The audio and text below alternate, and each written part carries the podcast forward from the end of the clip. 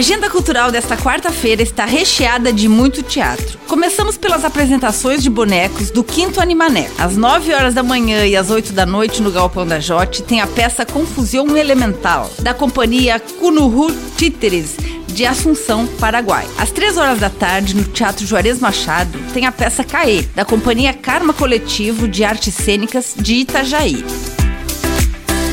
Tem teatro de boneco e tem teatro de gente também. É o espetáculo O Enigma de Cid, que começa às 8 e meia da noite na sala de teatro Antonin Artaud, na Univille. A retirada de ingressos é uma hora antes do espetáculo na recepção.